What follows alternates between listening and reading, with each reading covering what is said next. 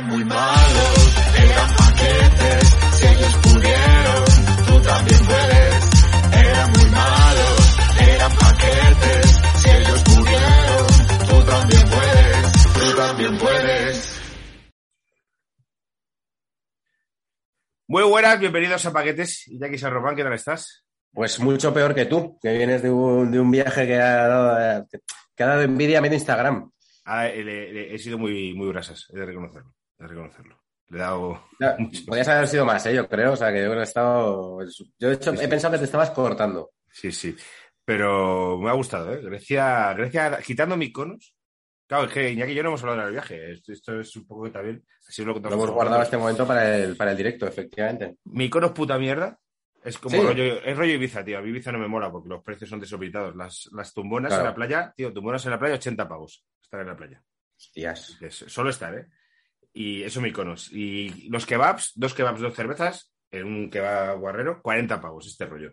¿Qué dices? Sí, sí, sí, una locura. O sea, es todo y rollo indecente, tío. Fuimos como en luna de miel la Super Paradise. Las botellas de vino, 50 pavos. Le mandé una foto de la botella de vino a- al colectivo de Cantado, que venía aquí en paquete, que es un amigo nuestro que es... eh, pues, Bien conocen los paqueters, claramente, sí, sí. Y me dijo, eh, bebe cerveza, no te gastes dinero en eso. Claro. cosa... Pero el resto guay. Paros, Atenas y Santorini. Muy guay. Muy guay, ¿eh? Grecia. Muy guay. La comida muy guay. Sí, ¿no? Es que de la mejor comida que probado yo. Me lo dijiste tú y, y muy guay. Tuve que ver la final de la Champions en un, en, pues, en un sitio, en un bar de playa, con nadie del Madrid y con tampoco, o sea, mucha gente de fútbol, pero de ningún equipo, o sea, como que les daba igual. Entonces estaba yo, que en el gol, el, el gol de Benzema eh, me pilló haciendo una cosa que no pude celebrar, bueno, me pilló, bueno, me pilló cagando, básicamente, antes del descanso y dije... Has dicho que la comida estaba buena, la hora era después de cenar, todo el mundo sospechaba lo que quería estaba decirlo, ocurriendo. Minuto 43 del primer tiempo, dije, es que se va a levantar todos estos ingleses a, a- o donde sean, a mear, van a dejar el baño fatal. Y me pillo ahí, no Voy puedo a pegar primero. Claro, claro, efectivamente. Es la táctica de, de Ancelotti de pegar primero y no, y no remontar. Está muy bien. Le dejé los rotes muy altos y. Y pero disfr- disfruté de la final, tío, disfruté la final. Lo que pasa es que hablar de la final a, a tan, a todo lo pasado, pero por lo menos decir algo porque los paquetes estarán Hombre, hay esperando. que decir algo y yo te tengo que felicitar en persona. Te felicité por el móvil en su día. Efectivamente. Eh, estoy, estoy, estoy, estoy contento, tío. Luego me, est- estuve como en shock un rato. porque- gana la Champions, es para estar contentos. sí, sí. Pero otras, otras Champions he estado muy contento. En esta he estado un poco en shock porque, porque como todavía no sé qué ha pasado, es como, tío, no sé cómo hemos ganado esto y el partido. Que luego, joder, hay mucho madridista que, que quiere ponerse una venda en los ojos, pero es que el baile que nos dieron fue, fue terrorífico, es que nos pegaron un baile de Eso, cojones. es lo, eso es lo típico de no, yo creo que voy a suspender, Sí, sí, no, no- sí. no me ha salido bien, tal, y luego es un 10. Es que yo, yo no vi el yo te voy a decir que no vi el partido, me vi tres pelis de cine fantástico seguidas, de las cuales recomiendo The Advent, The Advent Calendar, que está, está realmente bien. Eh, y salí a Gran Vía y vi, vi todo el, vi todo el merengonismo, pero no tengo ni idea. Sé que hubo un gol, creo que hubo un gol anulado y poco más, no, no sé nada. Un gol anulado, que yo todavía no sé por qué no anulado, no lo tengo muy claro. No, no digo que se le, robasen el partido a Madrid, pero con unos criterios que en la final de la Nations League con España se usaron diferentes, pues es una cosa muy rara. Pero Bueno. Courtois en modo leyenda, parándoselo todo. Los jugadores del Liverpool también fallándolo todo, porque es que la otra parte que no se cuenta es que los del Liverpool también fallones. Y el Madrid en una contra, pues. Pues, Pues por lo de siempre. ¿eh? picotazo y a la saca. Entonces, muy, muy guay, muy guay. Bien. Bien, bien. Muy bien. Entonces, Enhorabuena. Enhorabuena sobre todo a Gareth Bale, que tiene la- las mismas Champions que el Barça. Como, como fiche Gareth Bale por, por el Getafe, tío, podríamos hacer un programa de Bale con usuario arroba. Totalmente. Usuario arroba estará encantado con que eso ocurra, ¿no? El, en el balón de Raúl, tío, tenemos, no sé cuántos oyentes tenemos, tenemos menos de la mitad que paquete, mucho menos, o un, un cuarto que en paquetes. Pero la gente más o menos baja. Hicimos un programa sobre Gareth Bale, tío, y nos cayó una ensalada de hostias. Pero, tío, eh, nos llamaron ¿Pero ¿De defensores o de gente que, le- que De tenía más ganas todavía? defensores de Bale. Sí. Eh, re- xenófobos, antimadridistas, piperos, puteros, que no tenía cuenta, o sea, una ensalada de hostias, tío. Entonces, a lo mejor creo que es un tema que Ah, puede... putero. Como Gareth Bale es un vago, putero. O sea, es bueno, señor, no, no tiene nada que ver una cosa con la otra. creo que puede polarizar mucho el, el tema Bale. Es una cosa que me sorprende, ¿eh? Como el madridismo no, no hay unanimidad en, en considerar que ese tipo es un sinvergüenza. O sea, en, en el barcelonismo hay, hay división y casi ya se está decantando que no con Dembélé, que vamos, Dembélé lo que es es un poco al helado, no es un jeta como, como Gareth Bale. Me sorprende que, que sé que me que marcó en las finales de Champions y tal, pero no sé, me sorprende que, que todavía tenga defensores. Es que sus, sus tres primeros años fueron en- muy buenos o buenos, algunos. Pero a mí me sorprende mucho el, el- no sé si llamarlo relato, porque está muy, muy prostituida esa palabra, de que la prensa de Madrid, como Gareth Bale no le ba- baila el agua, le dan hostias eh, y son xenófobos, porque este señor no es español. Entonces, yo no sabía que la gente pensaba eso. Yo pienso que es un sinvergüenza que se lleva tocando la polla tres años, pero bueno, que mm, buena ensalada de hostias. Entonces, podemos hacer programas sobre Bale. Cosas que tenemos que decir a los paquetes. Empieza la temporada de verano. Y al revés que, que la vida, a Iñaki y a mí nos surgen proyectos y estamos hasta las trancas. Estamos un poco, estamos un poco petados, ¿eh? Sí, sí. Y proyectos, eh, alguno que, que, que muera porque que como estamos muy petados, yo incluso he dejado de actuar, pero la, la última vez que, que actué vinieron un par de paquetes y dijeron, ¿qué es? Y dije, no, si es te voy a contar, no falta ni que vaya borracho y se lo conté todo. O sea, en plan, de impersonal y te lo cuento todo. Ojo, Pero bueno, que, ya- ojo que aquí hay una primicia, yo no se lo voy a contar a nadie, pero yo en algún momento de este mes voy a actuar. Ah, es verdad, pero claro, si... eh, eh, Eh, Pero es la antipromoción, o sea, es como de, si alguien, o sea, si alguien es como, lo observa todo y tal, en algún momento puede aparecer. Iñaki iba a actuar a los zorros, no se lo voy a decir a nadie, y de repente se subiera en un escenario en algún sitio y la- lo he hecho. Entonces, pues, Como hizo Lady Gaga en Madrid. O sea, estas cosas de, o esto que se dice siempre de Nueva York, que se dice siempre que en Nueva York de repente eh, fui a una sala de mierda y no sé qué y aparecieron ahí los White Stripes. ¿sabes? eso, pero, de estas. ¿eso hizo Lady Gaga en Madrid? No, ya, conforme lo he dicho, he visto que no era así. No, Lady Gaga vino cuando no era famosa Ah, y actuó para 50 personas en el 8 y medio. Y luego han surgido como 20.000 personas que han dicho que estuvieron esa noche en el 8 y medio. Cuando no hace- conocía a nadie a Lady Gaga. hace cuatro años hizo exactamente eso en la Riviera Green Day. Y, lo- y con la Riviera llena y tal, pero con poca promo y, y fue como muy guay. Green Day. Claro, Yo- pues yo eso, pero con un artista de mierda es lo que voy a hacer yo. Vale, entonces, que no quiere que le veamos, podía grabarte por lo menos y o grábate el audio y lo subimos, tío, para los eh, premios o algo de eso. Hostia, eso puede ser, ¿eh? Para los premios. Claro, tío, te pones el móvil con la grabadora en el bolsillo y no tiene más, o sea, no tiene mucho más misterio. Venga, venga, un cachito lo, lo escuchan en los premios. Va. Venga, me puta comprometo. madre. Me Puta comprometo. madre. Mira, ya, ya hemos rascado. Está bien. Venga, venga, yo también puedo escucharlo porque como nosotros también pagamos nuestro propio podcast, así que Es verdad. lo puedo escuchar. Me, ha llegado, me ha llegado ayer la, la factura.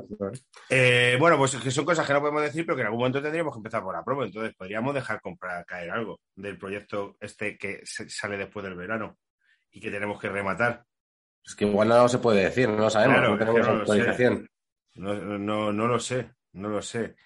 Eh, No tenemos autorización y, y creo que la gente que nos debería dar, dar autorización escucha este programa. claro, claro, claro, claro. Entonces, solo Porque vamos a otras cosas da igual porque no nos oye nadie, entonces podemos llamar lo que sea cualquiera, pero en este, joder, justo para alguien que nos oye y nos, y nos contrata, ¿Para qué que nos está sería- dando bola? es, que es, una- es que es liarla muy gratuitamente ahora mismo. Vale, solo decir que es una cosa que se compra. Eso es. Y que, se, que se compra y que nosotros venderemos. Y nosotros Mucho. venderemos. Y nosotros eh, daremos la turra Efectivamente. y todos nuestros amigos darán la turra. Y ya está. y ya está. Pero que... Lo que- Lo que sí hay que promocionar y una actuación, mm, mira, que sí se va a saber, es el. Es que tenemos que anunciar que va a haber un paquete live para concluir la temporada. Exactamente. Exactamente. Eh, no tenemos todavía fecha. Será entrada muy reducida. Precisamente porque no cabe más, porque es en el Golfo y no cabe más gente. O sea, no. Que a lo mejor podemos hacer doble pase, como hicimos el año pasado, si vemos que hay mucha demanda de entradas. Pero que no estamos seguros si eh, en este caso el programa se va a publicar. Eso es importante decirlo, porque la otra vez sí lo grabamos. Entonces, eh, en vídeo, por lo menos, no sabemos si se va a publicar, por una sencilla razón. Porque no tenemos a nadie que nos grabe. O sea, aquí vamos fuera caretas. Entonces, el, el audio, ahora me estoy dando cuenta que el audio sí se puede sacar fácil, porque eso es por la mesa de sonido, lo sacamos audio y nos lo llevamos. Sí, el, el audio por lo menos sí lo, sí lo publicaremos. Pero el vídeo eh, no es seguro que esté. Pero bueno, el audio, en audio sí que está. Entonces, a lo mejor si lo hacemos así, tío, lo sacamos en audio y, y que quede como una cosa legendaria los que vinieron y ya está. Puede ser. Intentaremos lo del, lo del vídeo y lo que sí podemos eh, anunciar son los invitados. Sí, Dos viejos amigos de este podcast como Ander Iturralde, no Iturraspe, como lo tengo yo en el móvil, También. Ander Iturralde, y Rafa Pastrana, de Alineación Indebida. Exactamente. Ya Eh, sabéis que, que este podcast ya no se alinea con saber y empatar. que No. Nos han declarado, nos han declarado una guerra unilateral. Entonces ahora, eh, digamos, el podcast hermano, digamos, el, el Girona de Manchester City, para, para paquetes, eh, es alineación indebida. De hecho, Este comentario es, es muy feo porque ellos puede que sean más grandes que nosotros, pero bueno, bueno. Uno es el Manchester City y otro es el Girona, que cada uno ponga cuál es. sí, sí, ellos sí. Eh, mañana tenemos cena con los de saber empatar y, y van a, va a haber chispas ahí. Yo no voy a hablar en toda la cena. Sí. Eh, se ha fichado por Mr. Underdog, a lo mejor no vuelve aquí, porque claro, ya ha dado el salto. Ya, yo, yo me he despedido. En el chat que tenemos le he dicho que ha sido un placer. Ha sido, ha sido un salto. Nada, va a ser otro, otro de tantos que, pues eso, volverá pues cuando se gaste todo el dinero en cualquier vicio o lo que sea y quiera de repente volver a volver a su Arcadia inicial y, y querrá volver y ahí ya veremos si, si lo aceptamos o no. Sí, de ese grupete nos queda Sergio Cortina y poco más. No nos queda nadie arroba. Y usuario arroba, pero bueno. Los, los dos que valían la pena, ya lo dijimos desde el principio. Efectivamente. Bueno, eh, a lo que íbamos, que esto es porque empieza la temporada de verano, iremos ahora en verano a un programa a la semana para terminar estas cosas y porque eh, tendremos que irnos de vacaciones. ¿Tú dónde te vas? ¿Y ahí? Estoy buscando, pero estoy buscando, ¿eh? No tengo tiempo ni para eso, pero seguramente, seguramente Costa Daurada.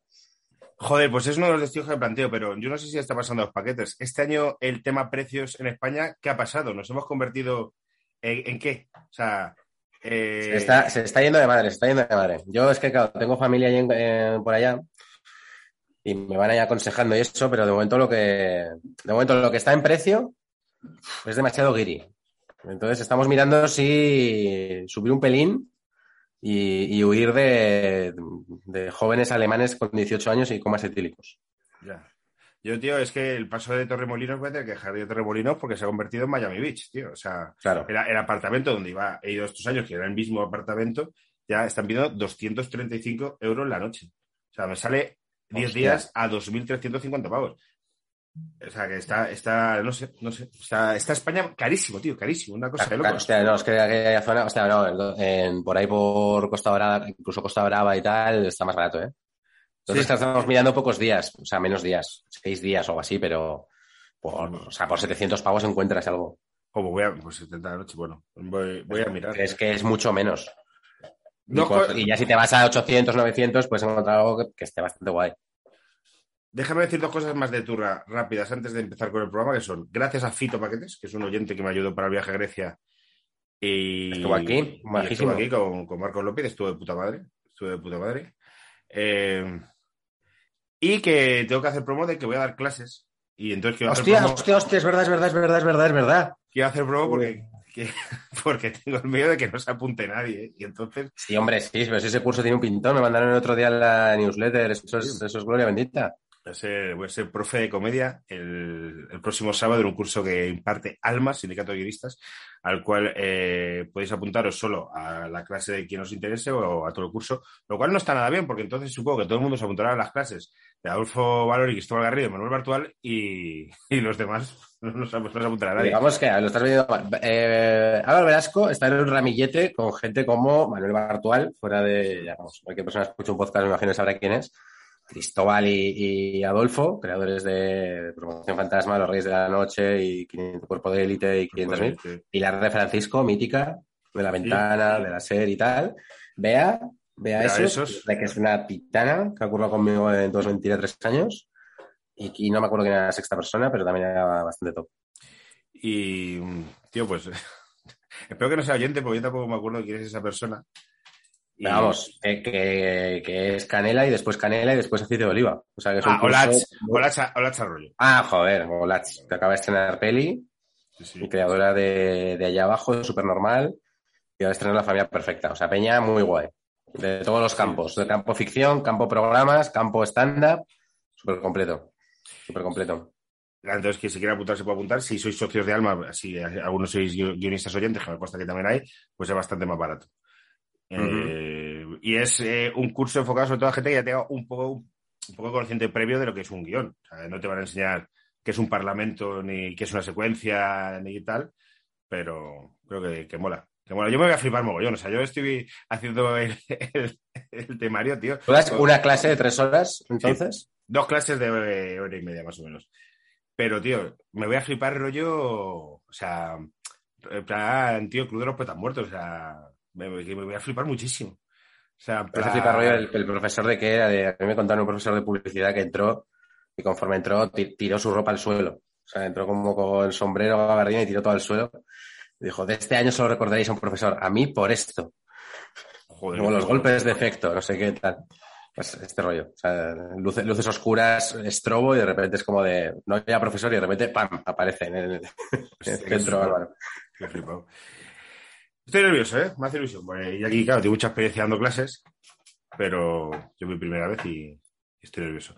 Bueno, pues eso era el spam que íbamos a, a grabar. Programa de hoy, Iñaki, ¿qué tenemos? ¿Qué tenemos preparado? Pues la prometida segunda parte de la historia de las camisetas de fútbol. Pues, pues el primer programa tengo que decir que a mí fue de los que más me gustó grabar. Te lo digo porque es un programa que quedó muy coñero, entonces si no habéis escuchado, iros. Y que me moló mucho, tío. Me moló mucho. Es de los programas menos, menos futboleros que hemos hecho. Bueno, claro, es un programa de, de curiosidades. Sigo teniendo que, que- que tengo en cartera el equipos que nunca fueron, que ese ya sí que va a ser soñar, que siempre está muy bien, que es como de cambios en la historia y historias paralelas y tal. Rollo la peli que vi el otro día, que es una rayada muy grande, todo a la vez al mismo tiempo. No sé si la has visto o tienes. No, no sé qué es. Sí que es como de Marvel, ¿no? Que pasa como varias. ¿eh? ¿Puede ser? ¿No? es como. Es de los directores de. Había una que era el actor de Harry Potter haciendo de muerto, haciendo de cadáver, pues es de esos directores. Y es de una señora eh, china que vive en Estados Unidos y de repente descubre que puede vivir, que tiene como no sé cuántas eh, universos paralelos, bueno, que existen un montón de universos paralelos en la Tierra, entonces en cada uno hay una personalidad. Es como si hubiera un montón de universos paralelos y tú en uno fueras eh, monitor de CrossFit, en otro párroco, en otro eh, Javier Negre, ¿sabes? O sea, es como que en cada uno es una cosa. La peli es una rayada bastante seria. Coño, Eh, 7,4 en Film Affinity. Ahora han puesto bien, han puesto bien. Pero bueno. Entonces, pues esto, pues vamos a saltar de, de universos paralelos en, en universos paralelos y en el tema de las camisetas también, porque, porque hay un cierto que pasaría así, ¿no? O sea, de, de un, punto histórico, sí, sino que de repente dices, hostia, eh, una cosa tan identificada. eh, Has, has bueno, dicho lo de equipos que nunca fueron. Déjame recomendar El historiador en el estadio de Tori Padilla, que me lo he leído en esta luna de miel. vale. Eh, gran libro para los futboleros que les guste el fútbol, fútbol y geopolítica. Va eh, desde eh, la Primera Guerra Mundial hasta ahora, cogiendo equipos de diferentes países, contando la historia geopolítica de ese equipo.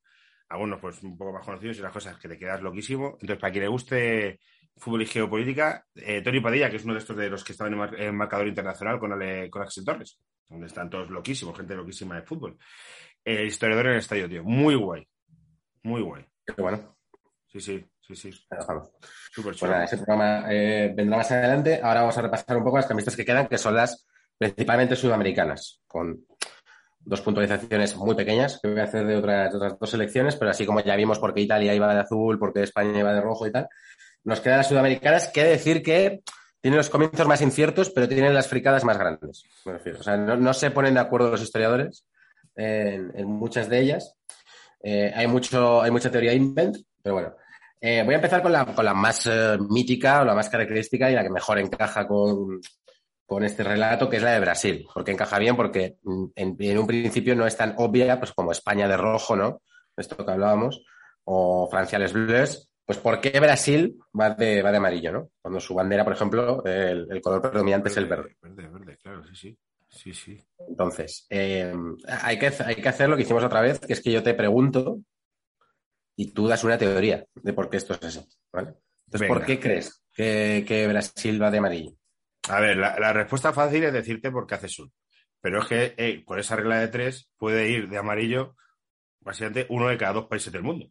Porque hace sol en muchos países. Entonces, eso no va a ser. Va a tener algo que ver con, con los portugueses, macho. Con los portugueses. Y. Porque como todo el mundo sabe, la bandera de Portugal es amarilla. No, bueno, claro, ahí está el, el verde. No, pues por, por- con, con el oro. Tiene que ver con el oro. Ah, bien Bueno. tirado. con el oro que extraían de Portugal los portugueses. Entonces, los brasileños No, pero entonces, ¿por qué van a, si se le roban el oro, no van a ponerse amarillo en plan como esto es lo que. Por la playa, es por la arena de la playa. Es por la arena de la playa de Copacabana, que es donde empezaron a jugar al fútbol los primeros mineros ingleses. Pues efectivamente no. Y, No. y, hostia, desconozco si, claro, si, si esta historia del fútbol en España, que siempre son ingleses que venían, si también ocurre en Brasil, que también eran mineros que fueron allá y desde donde nos encontramos. ¿no? Pero, pero no, la historia tiene, eh, no tiene especial significado, te, te he de decir. No tiene especial significado porque es una de las camisetas hechas, eh, digamos, de laboratorio. Eh, Brasil, como todas las elecciones, había una cosa que vimos en común, eh, que tenían que tenían todas en común en la, en la europea, que es que los equipos empezaban a ir de blanco siempre. Porque era más barato, porque no tenían que pintar las camisetas, ¿no? Que es como la pintura de los coches, ¿no? Que se compra el coche blanco porque luego se supone que es la pintura más barata, ¿no? Esto me lo contó una ex. No sé, si- no sé si es cierto. Mi ex dijo, yo, lo- yo me cogí el coche blanco porque si me hacía un arañazo o lo que sea, luego era más barato. Hostia, No ni tengo ni idea. ni puta idea. No. Bueno. Pues Brasil iba de blanco. Y eh, no le iba mal, pero de repente ocurrió eh, algo que les, que les jodió un poco. Que no sé si, está, eh, si te suena la final del Mundial del 50. Sí, claro, con en Uruguay. Maracanazo. Maracanazo. Maracanazo. Brasil, Palma en casa, bueno, con, con no sé cuánta gente habría en, ¿cómo se llama el estadio de Maracaná? Maracaná, pues Maracanazo. además que, que cuando, claro, Maracanazo, lo que vamos a decir, que además que esto de que caben 200.000 porque no había ni vallas ni pollas, no sé qué, todo Brasil diciendo vamos a ganar esta final de, de calle, gana Uruguay. Entonces luego, ya, desde, ya en aquel entonces, parece ser que había como chiringuito de jugones, en, ese caso chiringuito de jugones, o algo así sería, que es que empiezan como los debates de por qué ha pasado esto, ¿no? O sea, es que, es que es algo que yo creo que es inherente al fútbol, que es como eh, una derrota que es porque juegas peor, el otro equipo tiene más suerte y tal, pero de repente empiezan ya las pajas mentales. Que esto es como muy común de, de siempre, ¿no? Lo hemos visto en, en el Madrid las remontadas que se intentan hacer cosas como de por qué esto, por qué, qué, qué tiene el Bernabéu, tal, y es como, bueno, hay cosas que son inexplicables. Pues una de las teorías que se decía es que, claro, que, que la camiseta blanca eh, no identificaba los colores del país. Entonces había como un problema de conexión, digamos, entre el sentimiento eh, de los jugadores y la ropa que estaban llevando. Porque hasta 1950 no jugaron de, de amarillo. Claro, Iván, eh, la final Vale, vale. la vale. jugaron con camiseta blanca y cuello azul. Vale, vale, vale. Eh, el diario Carioca Correio de Mañá, lo repito para el que no lo haya oído, el diario Carioca Correio de Mañá decía que el uniforme blanco sufría de falta de simbolismo moral y psicológico. Así que la Confederación Brasileña, ¿qué es lo que hizo? Convocar un concurso público. Joder. En plan de queremos, eh, queremos que, que alguien nos diseñe una camiseta y queremos que tenga los cuatro colores de la, de la bandera. Uno marrón también, ¿no? No, verde, amarillo, azul y blanco. O sea, amarillo muy pequeñito, ¿eh? es decir, en la, en la bandera. Pero bueno, querían que llevase azul y blanco. los cuatro los cuatro colores y el premio era, aparte de un premio económico y el prestigio de diseñar la camiseta, que di que joder, anda que no me molaría que lo hicieran en ese concurso, eh, era asegurar que en el Mundial del 54 Brasil lo iba a llevar.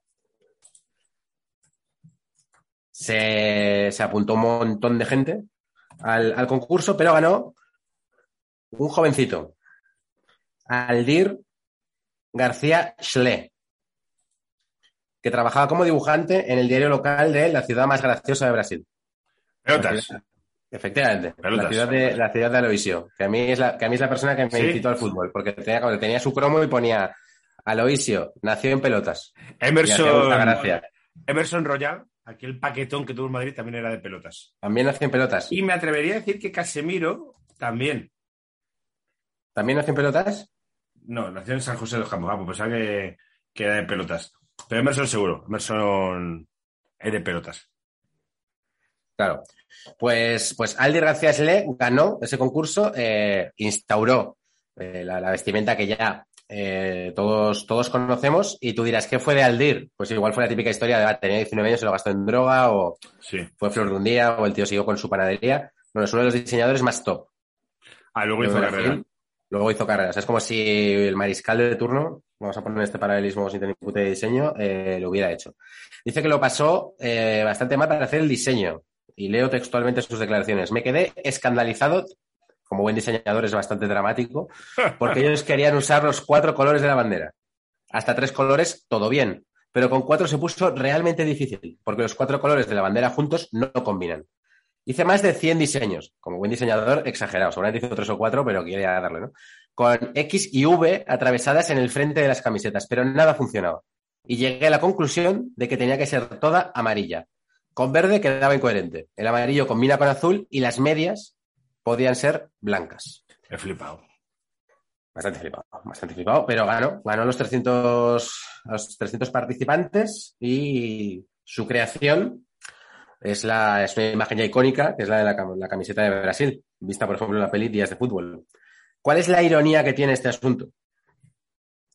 Eh, Aldir, eh, que como hemos dicho, Aldir es de la, es de la provincia de, eh, es de la ciudad de Pelotas, uno de los lugares menos eh, poblados de Brasil y que está a apenas 130 kilómetros de la frontera con Uruguay.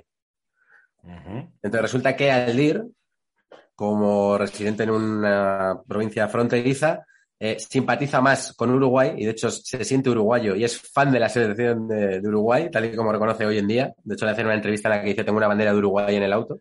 Eh, y nunca ha apoyado a la, a la selección brasileña. O nunca la ha apoyado en un sentido ya tan, tan carnal como el de la, como de la selección uruguaya.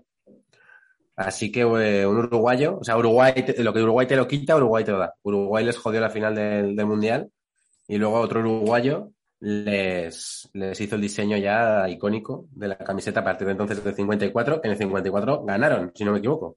Sí, bueno, bueno, ganaron, sí, efectivamente. Y en el siguiente, yo creo que también ganaron dos seguidos. Vamos, eh, creo no, lo estoy, lo estoy viendo. Estoy viendo otros bocetos eh, de cómo hubiera podido haber sido la camiseta de Brasil. Ah, hostia, esto no lo he visto. ¿Cómo eran? Mira, espérate, te lo paso por WhatsApp para que lo veas y, y así y se lo contamos a la gente. Pero son todos feísimos, o sea, como camisetas a rayas amarillas, verdes y azules, una raya verde, una amarilla, otra verde con un escudo azul en el pecho, eh, rayas azules y amarillas, una camiseta azul con estrellas blancas y el cuello amarillo y verde. Eh, Claro. me- mitad verde, mitad amarillo con un escudo, con un circulito redondo azul en el pecho, tipo Iron Man. Son todas bastante, bastante locas. O sea, ganó la, la más sobria. Claro, intentando que tuviera todos los colores. Claro. Al final, en todas las cosas estas artísticas, el guion pasa muchas veces, cuanto más sencillo lo hagas, Ya, tío, es que, es te que, ocurrir la sencillez. sí, sí. Yo, yo eh, en el traje de boda, que al final era más o menos RG, hubo un momento que tenía elegido más o menos el traje y me di cuenta, tío, de que me estaba llevando un traje, una combinación que parecía el Joker de Batman. Y es que a veces menos es más. Efectivamente. Menos es más. Pues sí. Pues en este caso, en este caso lo fue. Y Brasil ha llevado prácticamente, prácticamente, bueno, toda su historia ha llevado ya estos colores. Hay una particularidad, no es que no he encontrado la foto. En la Copa América del, de 1937 tuvieron que llevar la camiseta de Boca Juniors, que esto es algo que en Sudamérica ha pasado muchísimo. ¿Por qué? Porque no tenían, porque llegaban al Ah. partido y es como, hostia, vamos igual. Encima iban todos de blanco y entonces tenían que pedir camisetas. Pero salvo esa vez, hay otras selecciones que tienen, que tienen más jaleo. Eh, ya el, el- el- el diseño de Aldir ha durado pues hasta, hasta nuestros días, que lo lleva Vinicius. Efectivamente, efectivamente. Mira, iba, iba- iba a bailar por Uruguay, ya que estamos aquí, pero es más divertido ya que has visto, ya que eh, me has pasado estos diseños como locos de, de la selección de Brasil y maneras de intentar colores, irnos a Colombia esta vez. Venga, Colombia, a ver. Colombia es la, la selección más indecisa La que te puedes, que te puedes echar a la cara eh, de, yo creo que de la, de la historia, de la historia mundial. Eh, Colombia ha ido a remolque de una manera brutal que yo no recordaba, por cierto. O sea, que, que Colombia, yo pensaba que Colombia siempre, siempre había ido amarillo, pero no. ¿No? Te voy a, te voy a ir describiendo. 1937. Colombia, como todas las elecciones, va de qué color? Blanco. Efectivamente. En el año 38, eh, para los Juegos Centroamericanos eh, y del Caribe, decide ir de color celeste, como el. Celta de Vigo, para que nos hagamos una idea. Camiseta azul celeste, pantalón blanco. Eh, aquí va a haber varias preguntas de estas. ¿Por qué crees que fueron de azul celeste? Porque como Uruguay acababa de ganar, dije, nos los copiamos. Tienes razón. ¡Vamos! O sea, no, no hay eh, documentación de por qué se eligió ese color, pero se especula que intentaron ir a remolque de las selecciones que más lo petaban en aquel momento, que eran Uruguay y también Italia y Argentina, que también iban de celeste y blanco, Bien, bien, bien. o de azul y blanco, en el caso de Italia. Brutal. Eh, entonces van con el celeste, ves- ven que no les funciona, o sea que como sabe tanta gente que lleva la camiseta de LeBron James por la calle, ponerte la camiseta de alguien no significa tener su mismo talento. Eh, y entonces en el 46, para la siguiente década, deciden volver a cambiar. Y lo que hacen es volver al blanco, pero esta vez le ponen tres franjas a la camiseta con los colores de la bandera, amarillo, azul y, y rojo. Y la segunda equipación, eh, roja y azul. Una camiseta que por, por lo que ella, por lo que era en aquella época era como muy rudimentaria. O sea, es como una camiseta blanca con tres. mm, ¿Y, y se pone en amarillo para copiar a Brasil? Se ponen amarillo para copiar a Brasil. Más adelante dices. Claro, o sea, primero se pone en azul para copiar a Uruguay y luego se pone cambiar a amarillo para copiar a Brasil porque ahora que gana Brasil. Te de decir que no. O sea, que luego llegaremos al momento en el que, en el que ya se pone la camiseta amarilla con, las que, con la que lo recordamos ahora y lo que en aquel momento fue, es como de, hostia, el, amarillo es el, el color que más está en nuestra bandera. Entonces, deberíamos llevarlo. Eh, pero no, pero, eh, pero, eh, pero no fue, no fue, no fue por copiar. Pero no vas desencaminado, ¿eh? No vas desencaminado. En el año 46 van con esta blanca y en el año 57 dicen, este, habría que volver a cambiar. Vale. Campeonato sudamericano. Eh, y en aquel momento, ¿qué color eligen? Eh, Azul oscuro, porque se supone que es como de vamos a volver a los orígenes, un origen que ya estaba viciado, porque el origen era, si damos validez a estas teorías, ir de celeste para copiar Uruguay. Entonces, después de que con el blanco no funcionó y no ganaron campeonatos, dijeron, no, vamos a volver al azul que teníamos antes, pero más oscuro. Entonces fueron de azul oscuro. vale. Entonces llegamos al año, eso en el 57, y con eh, ligeras variaciones, sobre todo en la camiseta alternativa, que primero fue amarilla, fue la primera vez que la llevaron amarilla la camiseta alternativa en plan color de nuestra bandera. En el 61 cambian y la alternativa es roja. En el 62 ya es una locura, porque la titular es azul eh, oscura y la alternativa también es azul oscura, pero con el pantalón azul oscuro. Y en el 71 dicen, vamos a, volantazo.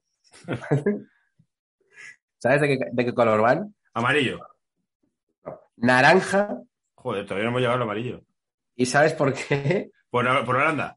Efectivamente. Madre mía, qué copias, tío, los colombianos. Evocaba la poderosa selección de Países Bajos, que, que ya empezaba a despuntar y que luego más, más adelante fue subcampeona, subcampeona mundial. Claro. Fueron de naranja del 71 al 85, ¿eh? Cuidado. O sea, que ya, estamos llegando a etapa tal. Va a ser con diferentes variaciones. Eh, le metieron eh, la, eh, una franja diagonal, una vez más, con los colores de la bandera, amarillo, azul y rojo. O sea, llevan el- naranja, amarillo, azul y rojo. Sí, sí, sí. De hecho, hay, hay imágenes, ¿eh? Si lo, si lo buscas en, en Google Imágenes, y es terrible. A lo mejor es demasiado arriesgado, ¿no? Eh, sí, es, esa es, eh, era bast- bastante fea, ¿eh? No sé si lo, si lo encontráis, es que lo Sí. encontré en páginas. Sí, sí, estoy, estoy viendo, estoy viendo una con naranja, con azul y amarillo. En... Sí, no sé si lo ves. Hay, hay un 11 que la tricolor, eh, una pasión más allá de la selección, y ahí lo puedes ver. De hecho, está con unas letras eh, entre la, digamos, entre la franja diagonal y la, y la manga. Joder, pues sí, es bien fea, ¿eh? Sí, ¿quién lo iba a pensar, no? Que una cosa nar- que un fondo naranja con colores por encima chillones, lo iba a... Pero bueno, eh, después en el, en el 75 ya decidieron quitarle las franjas porque era demasiado canteo y ya fueron como Holanda tal cual. Yo creo que en el 74 vieron la final del Mundial y dijeron, lo quiero así. Y, esa, esa es la que quiero. Es que es como en días de fútbol, es como de un equipo, un nombre que nos dé poder en el fútbol, Brasil, pues es. Pero escucha, he, te- he tenido un flash. La- eh, cambiaron la camiseta en el 85. Sí, Eh, Ahora me dices a qué color. Pero el Mundial 86 se, Sí. iba a se iba a celebrar en Colombia. Y no se puede celebrar en Colombia. No sé si- efectivamente. ¿Tiene que ver con las camisetas? Eh, hasta donde Claro. yo he leído, no. Vale, no, es- no se puede celebrar, o sea, quiero decir, si digo el cambio de camiseta, porque el Mundial 86 se iba a celebrar en Colombia, pero hubo un terremoto Es verdad. y eh, se celebró en México, que el Mundial había sido en México poco antes y tenían instalaciones y tal, y para quedarse eh, la Confederación, bueno, una sudamericana, otra como, pero bueno, se que cambiaron de, de Colombia a México por un terremoto, pero el Mundial 86 en principio iba a ser en Colombia. Por eso digo que si cambiaron el 85 sería de vistas al Mundial que juegan en casa. Eh, tiene sentido, ¿eh? Porque, o sea, en el 80, sobre todo la marca, porque en el 80 que iban, lo que te digo, tal cual como Holanda, camiseta naranja, pantalón negro, iban con Lecoq Sportif, era Sí. la marca que yo que vestía a todos y tal. Luego en el 82 volvieron a la franja esta durante una temporada porque, porque se supone que no tenían proveedor. Y en el 85 se lo encargan, en el 85 van al, van al tricolor, es como de que queremos llevar los, los colores de nuestra bandera, y se lo encargan a una diseñadora que debía ser muy famosa por aquella etapa, que es María Elvira Pardo. Y la presentación es bastante lustrosa. Hay fotos como además que molan porque son como muy ochenteras, así como de, como de modelos con la, con la camiseta presentándola, que yo creo que es algo inédito. Yo creo que aquí en España mm, no sé si se hacía, la verdad. Yo diría que no. Una presentación de camisetas como la que se hace ahora. Eh, Eh, como, como, como de los chicas. Eran dos modelos chicas, sí, pero bueno, era bastante. Yo las dos fotos que he visto eran como bastante dignos. O sea, como una Bueno, chica con una camiseta larga, roja, o sea, con, con cierto gusto. No era, no era un canteo ni era algo que ahora mismo de, eche para atrás. Vale. Sino que era, o sea, la sensación que daba es que era un que era una que era un traje hecho por una diseñadora. O sea, que era por una Vale, diseñadora de modas. Que como podía haber una foto de moda en una revista de moda de aquella época. ¿no? Eh, la cosa es que tampoco se decidían con el color, porque en el 85 eh, es la tricolor, pero la titular era roja. Yo esto es lo que no me acordaba. La, la camiseta titular era roja con pantalón azul y la alternativa era amarilla con pantalón azul. Madre Así fue hasta el 87, que cambiaron de, de- al primero, primero lo hizo esta diseñadora y luego fue Adidas, pero en el 87 pas- se pasaron a Puma y en ese caso la titular era la amarilla con pantalón azul y la alternativa la roja con pantalón azul. Algo que duró solo un año porque en el 88 volvieron a hacer volvieron a Adidas y la, la titular era roja con pantalón azul y la alternativa amarilla con, con pantalón azul. Y así fue hasta el 93. Por eso te digo que, que realmente es algo de nuestra época. En la naranja no nos vamos a acordar porque es en los 70. Pero en Italia 90 y en el, y en el preolímpico del 92 iban de rojo la selección. La Yo selección el primer, el primer recuerdo que tengo de Colombia es Mundial 94, que es entonces la primera vez que. O sea, es- Efectivamente, ya, ya en el 93, en el 93 van con Umbro y ya van, que es la mítica del Mundial 94. Que es como Brasil, que lleva como un serigrafiado como por encima de la camiseta. Y ahí ya van de amarillo. Sí, sí, sí. Vale, y, vale. y- y ahí se ha quedado la cosa. Ya desde el 93 han ido cambiando 200.000 veces de sponsor. Han estado con Reebok, han estado con Lotto, han estado con Adidas. Eh, pero ya siempre la primera camiseta es, es amarilla y el pantalón, el pantalón azul. Madre mía, qué cantidad de vueltas, ¿eh? Sí, sí, además a mí me encanta el rollo de ir como a remolque en plan de a esto les funcionará. Entonces, venga, voy, voy para adelante. Sí, sí, sí. También hay que decir que el, que el color amarillo es jodido en, en Sudamérica porque muchas banderas tienen esos colores. Todas los- las, las de lo que se conocía como la Gran Colombia, que Ecuador, Venezuela, Colombia, son básicamente los mismos colores con diferentes escudos. Claro, y encima va a Brasil y dice, hostia, me mola, voy a hacer amarillo. Entonces, claro, eso les jode mucho el diseño. De hecho, la selección de Ecuador eh, va de amarillo y la de Venezuela, para diferenciarse precisamente de la de, de la de Ecuador y de Brasil, lo que hace es fusionar los tres y por eso van de, van de ese granate, de ese, bueno, ese granate que también conoces, que es el, el tono de tu traje de, de tu traje de boda. Efectivamente, efectivamente. Para que no lo sepa, eh, fui de vino tinto a la boda, pero con ribetes dorados en el cuello. Efectivamente, Sí, sí, sí. efectivamente. Eh, Muy legal. Que mm, estoy viendo fotos de la, de la presentación de la modelo esta y tal, y solo decir que eh, cómo hemos mejorado el tema peinados desde los 80 a... Madre mía, eran los peinados. Lleva un pelo como muy, este pelo como caído, ¿no? Como vroom y luego como el rulo, ¿no? Final. Esa una y la otra como estos cardados Cardado. tipo la bola de cristal o Alaska que llevaba en la época Claro. y tal. Que madre mía, esto tenía un trabajo de la hostia. Claro. Es- Pero ¿verdad que las fotos son- presentables? Sí, Yo- no, me temido no, peor. Cuando lo busqué, lo presentaron dos chicas, bueno, verás tú. No son. Jesús, Jesús Gil en, en el jacuzzi. efectivamente. Pues, pues, y esa es la razón por la que Venezuela, eso, va de. Ah, yo- no sabía, qué curiosa la de Venezuela es, o sea, como un niño pequeño que coge todos los colores y los mezcla. Y los mezcla porque es como, es que si no, no- eh, pero es bastante inteligente porque es como, bueno, así nos diferenciamos y ya, ya es que ha adquirido un, eh, un valor, ¿no? O sea, es como de un valor diferenciador que es la vino tinto, porque es verdad que las otras son, son muy parecidas. Y Colombia, bueno, pues nos, nos alegramos mucho de que haya encontrado ya por fin su color después de tantos, de tantos vaivenes. Me gusta, me gusta cómo hablan los colombianos, macho. Me, me mola mucho el acento colombiano. Sí, Está bueno, está bueno, está bueno. Está bueno. Está bueno. Me mola. tengo ganas de ir. Tengo ganas de ir. Tengo amigos colombianos y es un país espectacular. Dicen. Me gustaría visitarlo. Está bueno. Está bueno. Eh, Las tres temporadas de Narcos, además, que me fliparon. Y como hablaban, está bueno. es que ahí acabas hablando como, como. Sí, para- sí. sí, sí. Muy bueno. Pero bueno. Eh, pues un abrazo para todos los oyentes colombianos, que seguro que tenemos muchos. Claro que sí. No, si tenemos alguno que comente. Que... Si tenemos alguno, sí, no, si tenemos alguno de cualquiera de estas elecciones y que no se llame David Mosquera, de las elecciones que vamos a hablar hoy, pues que, que hable.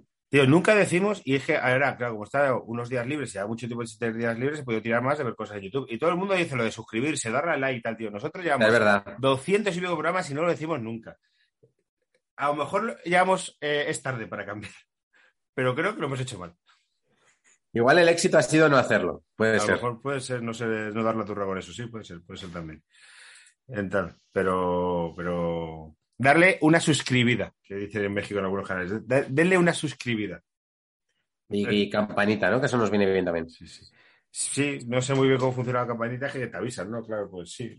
No, que den a, Claro. a cosas. Pero para, para el algoritmo entiendo que cuanto más comentarios y más cosas, pues más te, te promociona. Denle una suscribida y comenten que, Por favor. Eh, el otro día descubrí un canal que se llama Yo te, yo te lo resumo, porque como ha empezado la temporada nueva de The Voice, no me acordaba de nada del anterior y descubrí este Ah, hostia, qué bueno. Serión The Voice, ¿eh? Seri- Serión. Sí, me la recomiendas. Vale. Joder, a mí me gusta mucho, tío, mucho. Muy, muy guay. Súper guay, tío. Súper, súper guay. Superhéroes, ¿sabes de qué va? De unos superhéroes que son, Sí, sí, sí, sí, sí. pues, Amazon Prime, para quien quiera verla, The Voice. Eh, superhéroes que son malas personas, básicamente. Es un buen resumen, por no hacer, no hacer ningún bien. spoiler. No hacer ningún spoiler. Muy bien. Pues ah, seguimos con alguna camiseta más. Venga, Vamos con las. Joder, hemos hablado de, de Uruguay en, en relación a, en relación a Brasil. Vamos con Uruguay y Argentina. claro, claro, esto por hablar de las, de las tops de, de Sudamérica. Eh, no tienen mucha historia, tienen mucho fake. O sea, son dos países que tienen mucho, que tienen mucho fake. Pero realmente no tienen, no tienen mucha historia. Eh, ¿Por cuál empezamos? Vamos a, empezar por, vamos a empezar por Uruguay. Uruguay, azul celeste. Azul celeste. Eh, hay muchísimas teorías para una cosa tan sencilla como es van del color. La azul celeste ¿no? con blanco. Eh, azul celeste con una franja blanca, que es lo que llevan en, que es lo que llevan en, en la bandera. Entonces, hay una teoría que se da por buena, hay una teoría que es la que se da por buena y otra teoría que es la sencilla. Entonces yo te voy a exponer las dos y tú dices con cuál te quedas. Venga, La teoría que se da por buena es que Uruguay eh, iba de. Uruguay iba de blanco, ¿cómo no? Pero en 1910, sí. el River Plate uruguayo, no confundir con el River Plate bonaerense, y tampoco confundir con el River Plate uruguayo, porque, porque yo entro un poco en colapso. Hay un, River, hay un equipo allí que es el River Plate. Sí.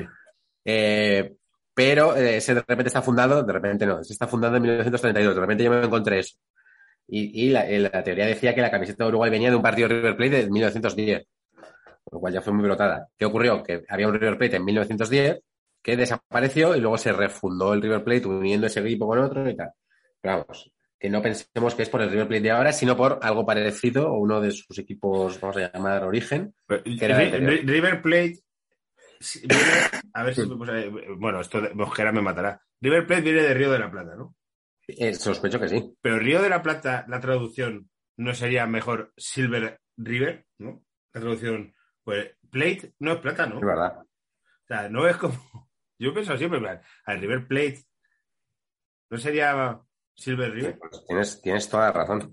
Yo pienso siempre, digo, como pla- plátano es plate, que yo sepa, ¿no? Eh, Es como, ¿sabes? Estas traducciones muy hinchas. Tan- Su nombre viene de la antigua denominación que se le daba en el inglés británico al Río de la Plata, Ah, En el inglés británico antiguo, que entonces sí se llamaba así, River Plate.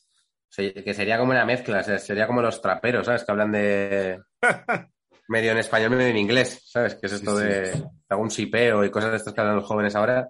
Bueno, tío, eh, me saca de quicio como hablan muchos jóvenes metiendo muchas cosas en inglés, en plan, eh, es, que en la boda de una amiga mi novia que es joven y decía unas cosas todo el rato con, con muchas cosas, eh, estoy en mood, no sé qué, tal, bueno, en castellano ya, por favor, Claro que sí, claro que sí. en castellano.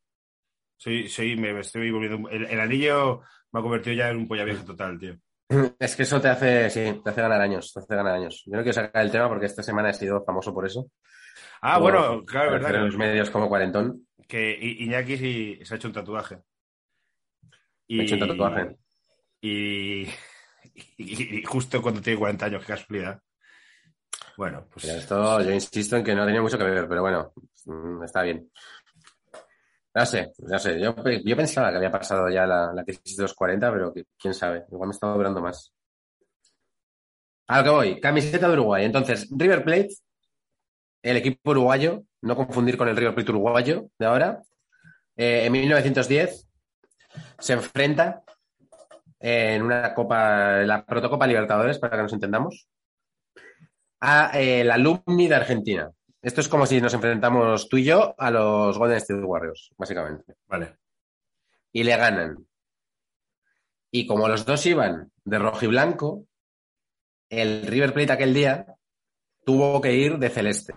Se tuvo que poner unas camisetas azul celeste para diferenciarse del otro equipo. Pues como esa victoria en Uruguay se consideró una victoria encima contra Argentina, que son los que son el país vecino, que no sé si hay mucho derbi, yo sé que el derbi lo tienen con Chile, lo tienen, tienen mucho con Chile, con Uruguay no sé si tanto.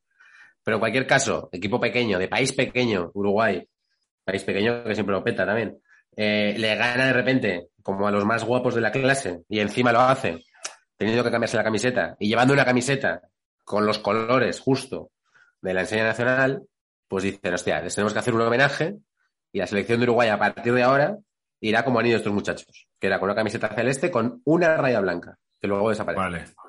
Vale, vale. Esta es la teoría que se da por buena.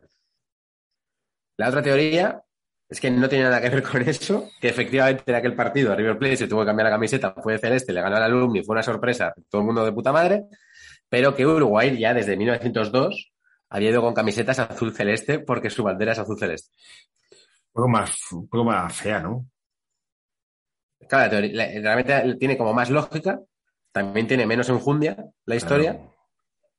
pero, pero todo, ya te digo, ¿eh? o sea, de hecho, las, las páginas que he visitado es como desmintiendo la teoría de River Plate y, y Alumni y dan una teoría que es como lo, lo primero que esto ocurre, que es como, bueno, pues, pues fueron así.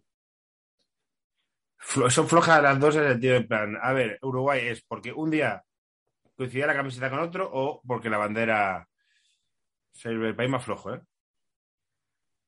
Claro, la cosa es a cuál le, a cuál le damos por bueno. La de Argentina tampoco tiene mucha historia, pero hay alguien que, que ha metido el cazo que, que me gusta mucho. Argentina desde el principio fue variando, o sea, no fue de blanco, lo cual es una cosa llamativa.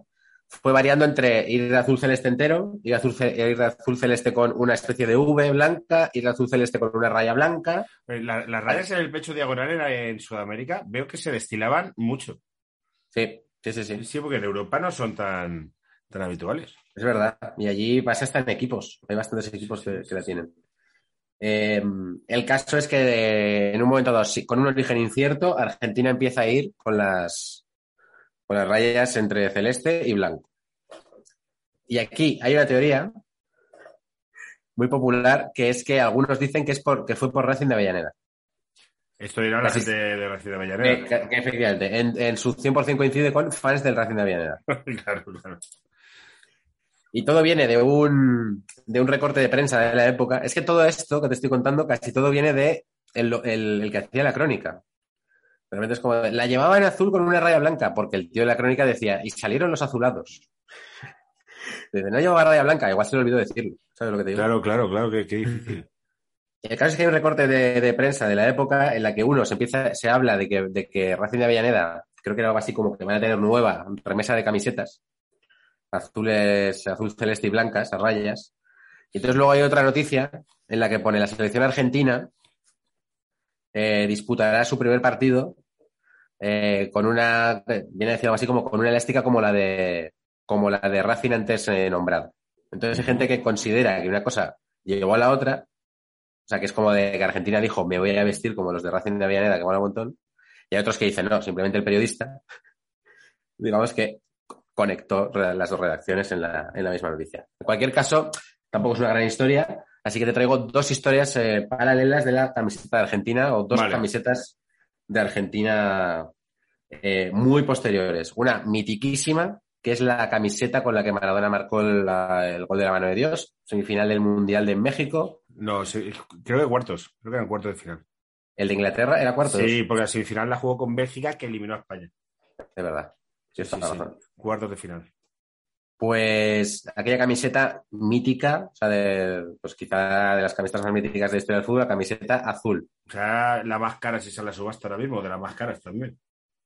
Claro, pues eh, ¿tú sabías que esa camiseta no era de la selección argentina? No, no, no. no. Pues es una historia bien, bien curiosa. La cosa es que Argentina se clasifica para jugar contra Inglaterra. Sí. Entonces, a diferencia de las historias que estamos viendo de principios de siglo, que llegan al campo y dicen, me cago en la puta, vais de blanco también, por eso llegan las urgencias, ellos ya ven venir que van a tener que cambiarse la camiseta. De hecho, les dicen, tenéis que llevar la segunda equipación. Ajá. Pero la segunda equipación tenía un problema. El primero, que muchos jugadores habían dado ya sus camisetas a aficionados o a, o a- o a compañeros de otros equipos. Y la segunda, que es la que le preocupaba a mucha gente, entre ellos Diego Armando Maradona, es que la camiseta era demasiado gruesa y entre que era gruesa y era azul oscuro, eh, daba bastante calorcete para jugar a las calor. 2 de la tarde en México. Vale, vale, vale. Entonces, ¿qué hicieron Bilardo y sus chicos? Se fueron por México a buscar camisetas. El día del partido. El día o, antes. el día antes del partido. El día de antes. Se fueron a buscar, a buscar camisetas que tenían que ser azules. Ajá. eh, y, en el, y en el Distrito Federal se fueron a buscar camisetas como quien se va al, al de Caldón.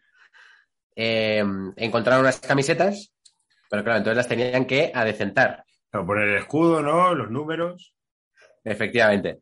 Eh, la- entonces se, se juntaron eh, con las con unas eh, hay un vídeo en YouTube de esto eh, para el que lo para el que lo quiera ver con varias costureras que trabajaban en el Club América que es donde se concentraba la selección argentina y les pusieron a coser tanto los dorsales que los hicieron con tela y con tela blanca eh, y los escudos que dudaban si hacerlo si poner unos escudos de goma o unos escudos cosidos de las camisetas que quedaban. Ah, pero Al los final fueron cosidos. Los tendrían que descoser de otras camisetas para cosérselos a estas camisetas. Tal cual. Joder. Y hay un vídeo en el que salen las unas señoras ahí como con mucha paciencia el día de antes haciendo las haciendo esas camisetas. Las camisetas no eran de la delegación oficial, no sé de qué marca eran. Eh, El- eh, aquí sale Adidas, a lo mejor también tuvieron que poner el. O sea, que estoy viendo es gente de Adidas. Pues me imagino que tendrían que poner. Ah, no, el, el, el gallo esportivo este es. el Lecoq. Sí, es que como es un triángulo parece Adidas, es el Lecoq Sportif. Pues desconozco si las compraron directamente en Lecoq o igual tuvieron que, que comprar, o sea, que, que- que marcar el, que, poner la marca porque les patrocinaba, no lo sé. No lo sé. Pero bueno, si te fijas en el dorsal está como muy, mm, un poco pegado. Sí que se nota ahí como Sí, poca, poco serigrafiado. Sí, es verdad, tío. Y como números muy grandes. Bueno, que sería la. Sí, sí, pero es un número muy grande. Claro, pero que a lo mejor el dorsal lo hicieron las costureras con tela que tenía, porque el 10 de Maradona, hay una foto que le está dando la mano a Peter Silton, le ocupa toda la puta espalda. Sí, sí, sí, sí, sí. Es verdad, si veis la foto, chicos de, y chicas de, de Maradona saludando antes del partido del 10, es toda la puta espalda, tío. Y no creo que fuese la moda de la época. Supongo, pues eso, las costureras por lo que podrían apañar en una tarde. Efectivamente. Muy guapa la historia, ¿eh? Vas con empleadas de pedido, ¿no? Muy guapa la historia. Hicieron dos remeras, dos camisetas por jugador, por lo que el combo de ejemplares solo alcanzaría alrededor de 40. Y efectivamente se subastaron y no sé por qué precio, pero se te puede ir la olla. Claro. Hostia. Se subastaron en Sotheby's, Sotheby's. Sotheby's. Este es un artículo de cuando antes de que se vayan a subastar, pero en el que se calculaba que la camis- las dos camisetas de Maradona podrían venderse por una cantidad que oscilara entre los 5 y los 8 millones de dólares. Joder, pasta, tío. Es que con eso. La particularidad de la camiseta es que fueron utilizadas solo para este partido porque se compraron de urgencia en México. Tanto la colocación de números como el bordado del escudo no pasó un proceso de industrialización, lo cual hace que sean más caras. Y además está el vídeo también aquí, de la noticia de Infobae. Costureras, si supiesen que están eh, cosiendo camisas de 8 millones de pavos, Claro, fíjate. dirían, bueno, voy a caer una por aquí. Hostia, claro, imagínate que dices, hostia, comprad 10 más, ¿sabes? Claro, Las claro. coso, las coso y digo que las habéis llevado ahí. Sí, sí, sí, total. Totalmente. Y, eh, y luego tengo otra historia de la camiseta de Argentina que me ha parecido súper curiosa, tío. A ver. Que era eh, justo en el Mundial, en el Mundial del 90. Eh, en el Mundial del 90, se, de repente, eh, Argentina, estaba ahí como a tope. Perdón. El experto en marketing Oscar Tubillo, que está en la Asociación de Fútbol Argentino AFA, quería darle un giro al modelo de la camiseta. El modelo este que hemos dicho que prácticamente está desde su, desde su fundación. Y entonces se lo manda, se lo encarga a un, a un diseñador como súper famoso. Eh, que era este, no, perdón, era este, este de Oscar Tubio, que era el propietario del Jardín de Oscar, local de venta de indumentaria situado en Galería Jardín, Centro Porteño. Bueno, O sea, que había un- sido un diseñador.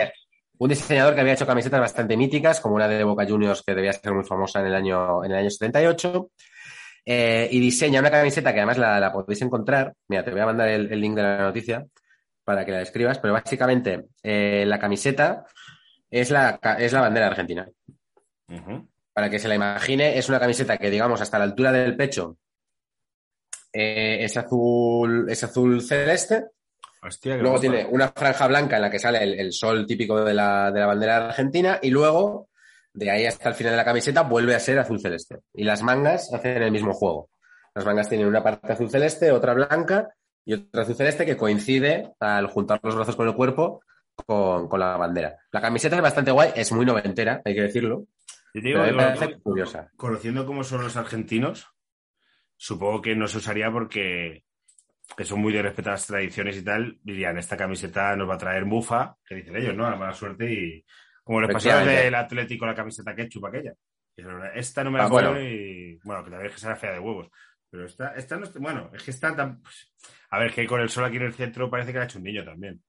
Ah, pero si bajas, la camiseta no se usó, ya hacemos este, si bajas en la noticia puedes ver una que se la puso Charlie García, estoy estoy cantante, viendo.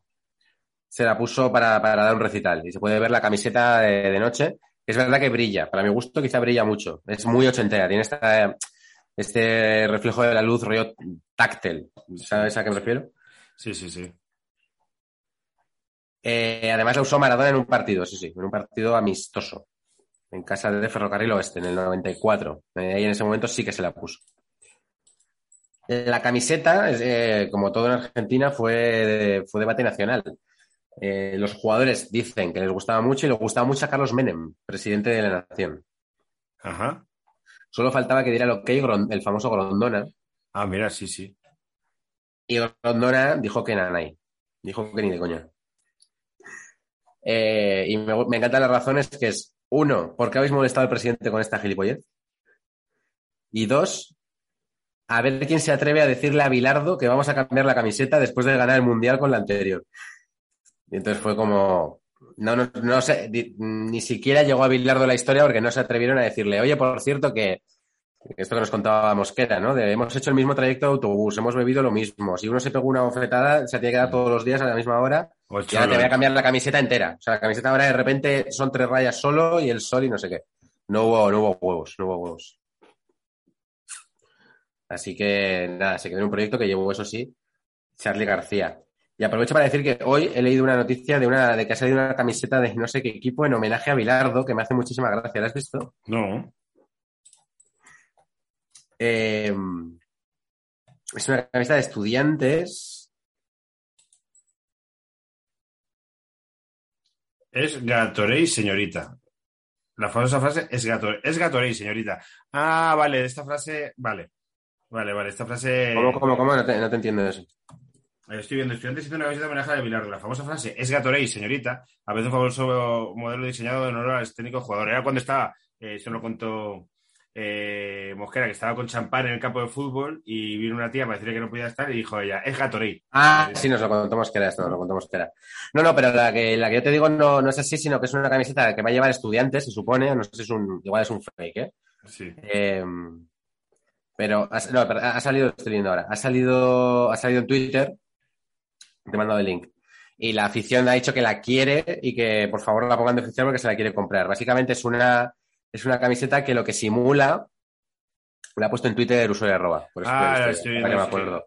Eh, lo que simula es la, la vestimenta que llevaba Bilardo durante el Mundial del 86, que es un traje gris con una corbata granate. Entonces lo que han hecho es una camiseta de estudiantes que es eh, toda, toda camiseta gris, salvo una franja en el centro que tiene dos líneas blancas y una granate, simulando esa corbata que llevaba, que llevaba Bilardo. La podéis buscar por, por internet. Me parece muy guay. A mí estas cosas, como el traje este del- de la cultura leonesa que parecía un smoking, a mí esas cosas me hacen muchísima gracia. Esta, esta es bonita, ¿eh? Esta es bonita. A mí me gusta, me parece guay. Me parece guay. Y, y nada, y eso, con eso hemos repasado ya las más grandes. Y nada, tengo tres, tres anotaciones más Venga. sobre otras tres selecciones. Que es, eh, primero una curiosidad, que es Costa Rica. Me dice, Esto me ha hecho muchísima gracia. Costa Eh, Rica, Costa Rica lleva- ¿de qué color, color es la camiseta de Costa Rica? Costa Rica te diría que es roja. Ah, sí, roja. Aquí la estoy viendo, sí. ¿Que, eh, ¿Tienes algo de Chile? De, de Chile eh, la historia es bastante sencilla. También fueron de blanco y de repente pues fueron de rojo como emblema nacional. También al principio con, con rayas No te y digo, luego llevaron, la está- roja, que tampoco es tan... Es verdad que ellos, ellos la llamaron la roja antes. Es que no quiero polemizar. Yo no quiero polemizar. Le No. llamaron la roja antes, pero hasta el año 50 no fueron de rojo. España Claro. fue de rojo desde Amberes. Entonces, ¿cuál es la roja? La roja de buenas somos nosotros, ¿no? Hombre, yo creo que sí, porque la llevamos antes, la camiseta roja que ellos. Y si, te- si se hubieran inventado un nombre que nosotros copiamos, si de repente la suya es la, yo qué sé, la roja de parra, Claro. la- ¿sabes? Que de repente se, se ha hecho un juego de palabras y de repente vamos nosotros y copiamos el juego de palabras, eres un cabrón. Pero es Claro. que le llamas la roja, que La es la manera más plana de describir, de describir la camiseta. La vino tinto dices. eh, nosotros llamamos la vino tinto y dices, "Coño, esto lo has copiado, cabrón. Pero la roja no la has copiado. Eso es que La la roja no la has camiseta copiado. es, es roja. Claro que sí. Entonces, ya está. Sí, sí, vale, vale, estamos de acuerdo. Entonces. No va por ahí, no va por ahí. Entonces, claro que no, le ha puesto un valor añadido. Eh, ahí va a decir una maldad, es que no voy a decir. Nada. Eh, Costa Rica. Entonces, bueno, esto que, que no lo he traído a colación porque, bueno, tenía bastante desarrollo lógico, pero bueno, van de, van de rojo eh, en Chile y ya digo, desde los años 50 o una cosa así. Eh, sí que hubo polémica, mira, esto no, no lo había traído, pero sí que hubo polémica, no sé si te acuerdas, cuando Reebok, Reebok entró muy fuerte en los 90, yo creo que Ah, pillé, te pilló, que llevaba como el logo de Reebok aquí, que realmente era bien chulo, o sea, que era como el, el- el logo de Reebok es como un triángulo cruzado por una línea, lo incluyeron en las camisetas en la parte, en la parte de los hombros. A, principios de los 90. Yo creo que sí, es la, es la que llevaba Marcelo Salas, es la que llevaba Zamorano. Eh, otras selecciones también, también lo llevaron. Tipo lo que hacía Adidas cuando la camiseta del 94, Sí, que pues, el- te ponían estas rayas aquí gigantes, Sí. pues Reebok puso el logo. Y eso trajo bastantes problemas a algunas selecciones, incluida Chile, porque se consideraba que era eh, un logo publicitario demasiado grande. Entonces, como que el logo de la publicidad puede tener unas determinadas dimensiones en la camiseta, pero no, no, tan, no tan grandes, ¿no? Bueno, como curiosidad. Eh, a lo que iba de Costa Rica, que me hizo muchas gracias, que bueno, Costa Rica va de rojo también, pero de repente en, en Italia 90 les toca un partido en Turín y salen los tíos de Bianconeris. Salen los tíos de camiseta, si ves la foto es igual que la camiseta de la Juve. O sea, negro, blanco, negro, blanco, negro, blanco y pantalón y pantalón blanco. Entonces se ganan, se ganan el cariño de toda Italia, de repente, toda la Italia juventina. ¿Pero por qué lo hicieron? ¿Lo hicieron para...? No, fue una casualidad. Lo hicieron en homenaje a un club de allí que se llama Clubes por la Libertad. De repente salieron con su homenaje y de repente les caían de puta madre a todo el mundo y dijeron, ah, pues qué, guay- qué guay. qué, qué deliciosa coincidencia. Molaba más lo de hacerle la pelota en plan, uy, mira qué, qué astutos. Claro, pero no, no, que va, que va. Y nada, y cerramos con, voy a cerrar con dos, mm, con dos países, ya nos vamos de, de Sudamérica, con dos países que no corresponden el color de su camiseta con el color de la bandera y que tienen bastante carga de pedantería, aun siendo un país que eh, en todas las decisiones que toma sabes que están acertadas, como es Japón. Ah, vale, vale. Salimos de Sudamérica y nos vamos a Japón. Nos vamos a Japón. Japón que va de azul. Sí. Así que yo te pregunto, Alora Velasco, ¿por qué crees que la selección de Japón, una bandera innumerables veces descrita en conversaciones de carácter sexual Sí. y sí, que es blanca con un, con un gran círculo rojo, ¿por qué crees que para, que para representarse en el mundo del fútbol eligieron el color azul con pantalón blanco? Uf. Mm, tiene que No lo vas a adivinar. O sea, tira- tírate a los palomos porque es imposible que lo adivines. Vale, pues es porque el equipo más potente de. Japón en los años 80 iba de azul, que era el eh, equipo de Mark Lenders. Entonces, que era el Mappen, ¿no? ¿Se llamaba? ¿O cómo se llamaba el, el New Team? Y el otro era, bueno, el equipo de Mark Lenders iba de azul. Entonces ellos eh, dijeron, ¿quién es el mejor equipo que hay ahora mismo? Dijeron, no, no sabemos porque no nos interesa el fútbol. Voy a poner la tele. Coño, el, el equipo este de- del Marlender, este es el bueno, azul.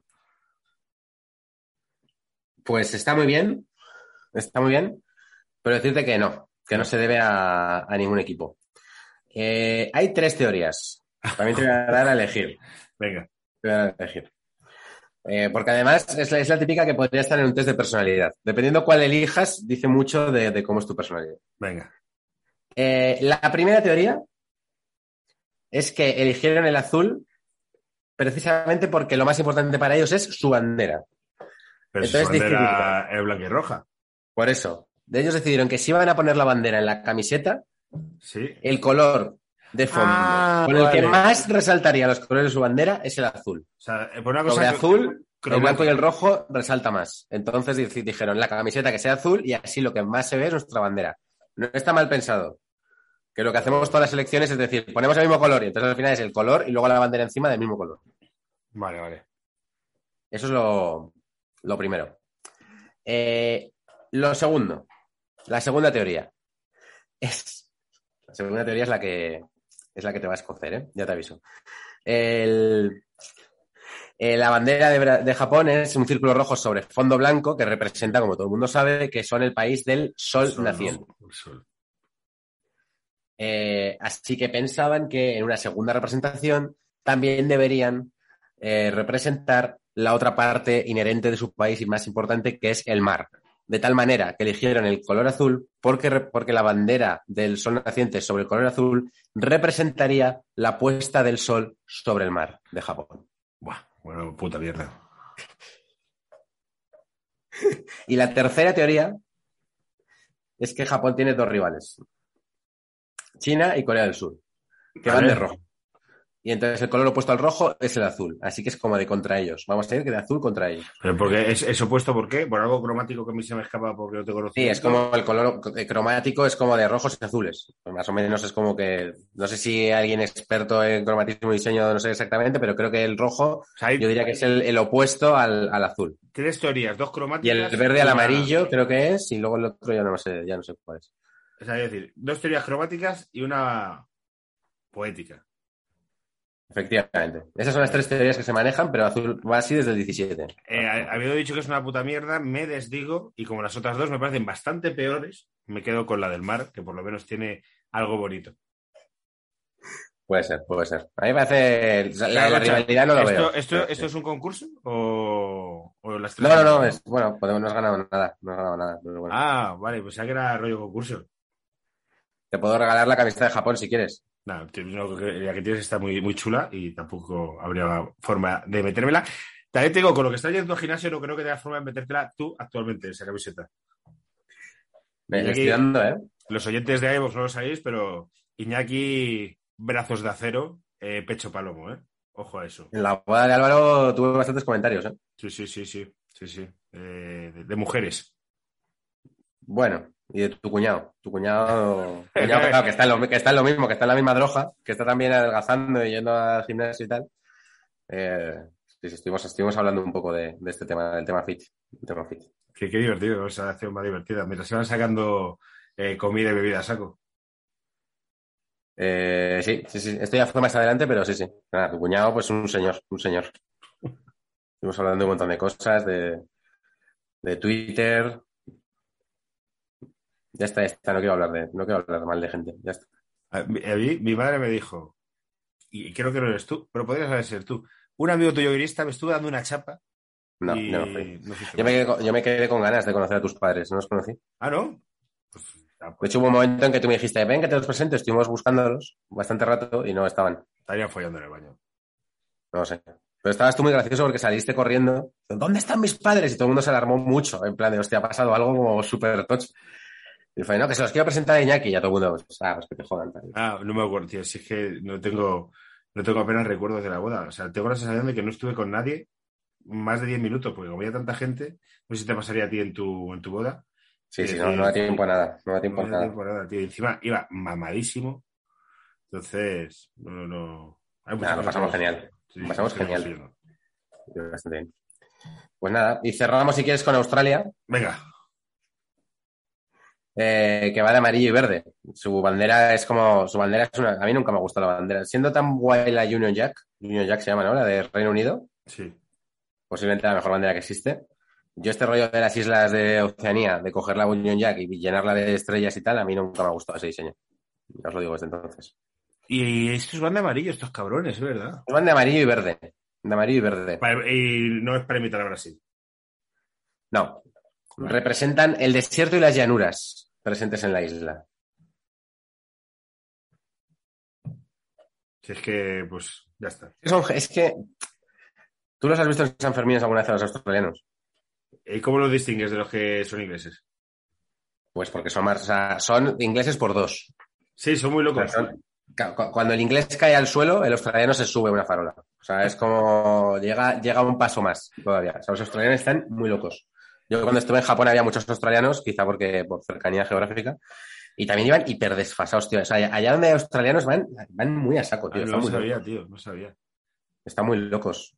No sé, claro, claro, tienen que, o sea, para ellos tiene que ser esto hiper barato. Claro. Yo tengo una amiga que fue allí a, a la recogida de una tía que es ingeniera, ¿eh? Y se fue a recoger kiwis a Nueva Zelanda. O sea, recoger rollo como los que van aquí de la fresa, ¿eh? 5.000 pavos al mes. Hostia puta. Ah. Joder. Joder. Claro, que tiene que ganar allí un, no sé, no sé, un trabajo, un trabajo cualificado. Yo tengo un amigo que estuve viendo en Canberra varios años, pero de estuve trabajando en camarero y viendo las propinas. Y me contaba precisamente eso, que en, Aust- en Australia eh, hay muy poca gente con, con trabajos cualificados, entonces tú puedes entrar en Australia, es muy difícil entrar, pero si tienes un trabajo y ellos eh, necesitan un arquitecto y una empresa te ficha, es cuando no tienes problemas para ir. Y Claro. entonces, si eres una persona con una cualificación y ellos te fichan, gana- se gana mucho, mucha pasta. Mucha idea. Tiene que ser exagerado, porque este ya te digo, que, vamos, que ganaba muy bien de pasta. Pues sí, sí, pues, eh, pues estas han sido las, cam- el- las camisetas que he traído. Si descubro más, habrá un volumen 3, pero ya hemos pasado un poco por las más importantes. Sí, hombre, y esto da lo que da. Esto ya hemos rascado, hemos sacado dos programas de esto, o sea, os puedo hablar de las camisetas que tengo yo en mi casa, pero ya más camisetas ya no hay. Vamos a terminar Claro, daría con... que, que camisetas de equipos de fútbol, eh, cuidado.